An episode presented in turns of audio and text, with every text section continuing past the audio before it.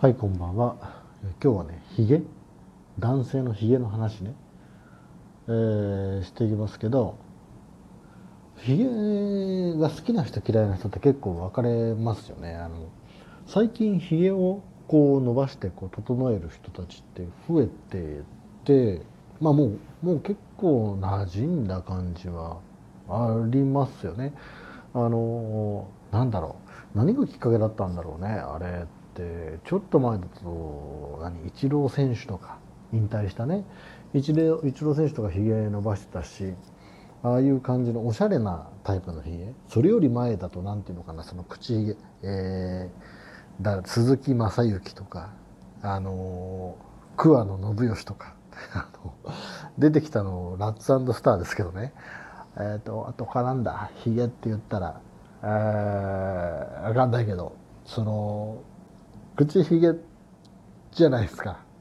おしゃれひげみたいなのじゃなくてなんかちょっと特徴ありません？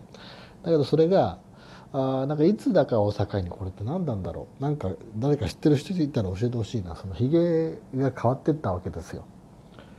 で結構ねあのビジネスの現場ではやっぱひげはタブーみたいな。武将ひげなんかは特にねダメだから。最近だったら綺麗に整えてればね OK だったりするしなんか若い人だともう口ひげいくらでも蓄えててね全然違和感ないようになってきたけど僕もあのここ何年かはひげ伸ばしてたんですよ。特にね顎ひげ。でえーと、もうもうでも34年ぐらいしたかな。今はねもう全部つるっと剃ったんですけど長かった。もう家族には不評でね、えー、それそれそれそれ言われてて。それそれ。何の掛け声か分かんないけどあそれそれあそれそれと言われてましたよね。あの結構特に顎ひげはまだあの柔らかいけど鼻の下のところのひげって結構威圧感を与えるから気をつけた方がいいですよってのよく言われてて。僕もそんなに濃くないけれども伸ばしてみたらまあまあなんていうのかなその馴染んでね、えー、いましたよ。であの職場前のね職場でも全然そこは結構保守的な職場なのでもうひげ伸ばす人なんてそういなくてたまにねちょっとこうなんていうのかなあイレギュラーなじゃないなんていうの？その、えー、アウトローな感じ。アウトローな感じっていうのも言わないか。まあまあ人がひげ伸ばしてる人がいるみたいなのはあったけど。まあ別に追随するわけでもないし伸ばしてみたいなと思ったので伸ばしたんですよ。でひげなんか伸ばして大丈夫とかね職場で言われましたけどひげ伸ばしてクビになるぐらいだったら伸ばしちょっとそれも試してみようみたいなねそのぐらいの感じで伸ばしましたけどね、うん、いや何が言いたいかっていうとそれを剃ったわけですよ。つい12週間前に。年明けて。年末の頃に家族にも「まだ剃らないの?」とか言われてたんですけど「いや剃らなくていいじゃん」って言ってたんだけど剃ったの。でなんでかっていうとひげがねハゲてきたっぽいんですよ。ハゲ。いやちょっとこんなのあるのかなと思ったんだけどひげがねあのこの半年ぐらいかな。あれっていう感じで。でなんで気づいたかっていうと子供が自分のね娘があまだ小学生なんですけどこう背がちっちゃいから僕をこう見上げる形になるわけですよ。で見上げる形だからちょうどねあごひげのなんだろうなあまああごひげのところがね一部大体、指の腹ぐらい指の腹って言うとちょっと大きいかまあ爪一つ分もういくと大きいか。そうだななんかあボタなんだろうボタン1個分ぐらいのシャツのボタン1個分ぐらいのねハゲはねできてたんででこれ最初ハゲっていうよりも色素が薄くなってね毛が細くなった感じだったのでまあその加齢？年齢みたいなものかなと思ったんですけどなんかねちょっと変だなと思い始めてはいたんです。でもまあうんまあでも許容範囲でしょうと思ってひげはあのそれなりの長さにそれ切り揃えてねあの電気シェーバーのサイズをこう調節できるやつヒゲトリマーでやってたんですけどでもねいよいよなんかちょっと変だなと思ってた思ってきたんでもうね思いっきりもうジョリッと剃ったんですね。ツルツルにしたんです。それでいやなんでそれだけだったら終わりなんだけどうん剃った後にねこう普段毎日毎朝剃るわけですけど、まあ、こう日常的にこう顎を触ったりするわけですよ、うん、考え事をするとかなんか癖で。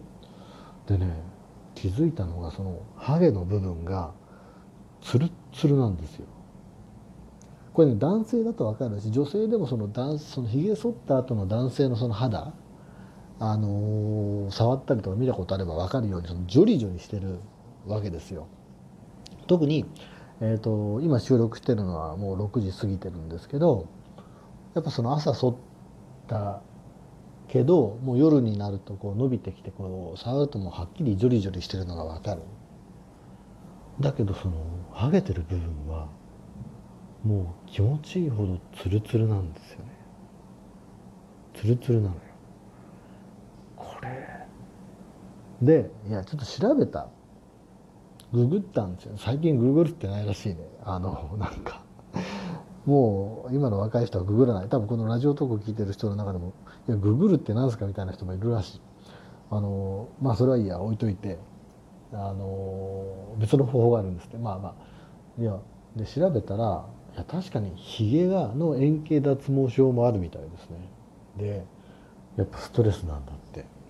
であのこれはいや確かに言われてみればストレスがねないことはないですよ。2019年もちょっと激動だったんで。いやだけどそこまでかなと思ったけどいやこのねハゲはショック？あの友人であの頭にハゲができた人は知ってて円形脱毛症ねストレスで。でそれはなんかねその見せてもらったことあるけどやっぱツルツルになってたりその薄くなってるわけですよやっぱそれと同じ状況が顎ひげで起きてしまったっていうのはねちょっとショックだったんだよな。いやでも実際に症例としてはあるらしいのでまあちょっとね、えー、と睡眠とかね。あとはなんかあの男性ホルモンが影響してるらしいんであの筋トレとかした方がいいっていうからあのあれねえー、年末年始のマラソンあのラジオトークの更新マラソンでもやったようにそのダイエットね筋トレも交えてちゃんとやっていきたいなと。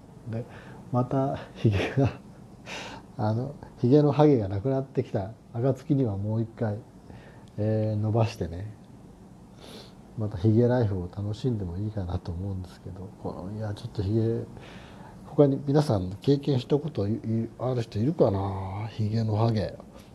ヒゲのハゲって音いいね。ハゲのヒゲじゃないからね。ヒゲのハゲだからね、うん、これはまあ頭出なくてよかったねでもね。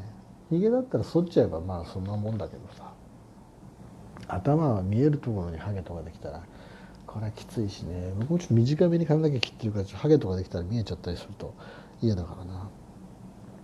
まあ、そんなねひげの問題ありますよ。あの皆さんも気をつけてねください。あの女性の方もねお友達ご家族で本当にひげのハゲ出始めた人いたら本当に気遣ってあげてください。これかわいそうですから。うん。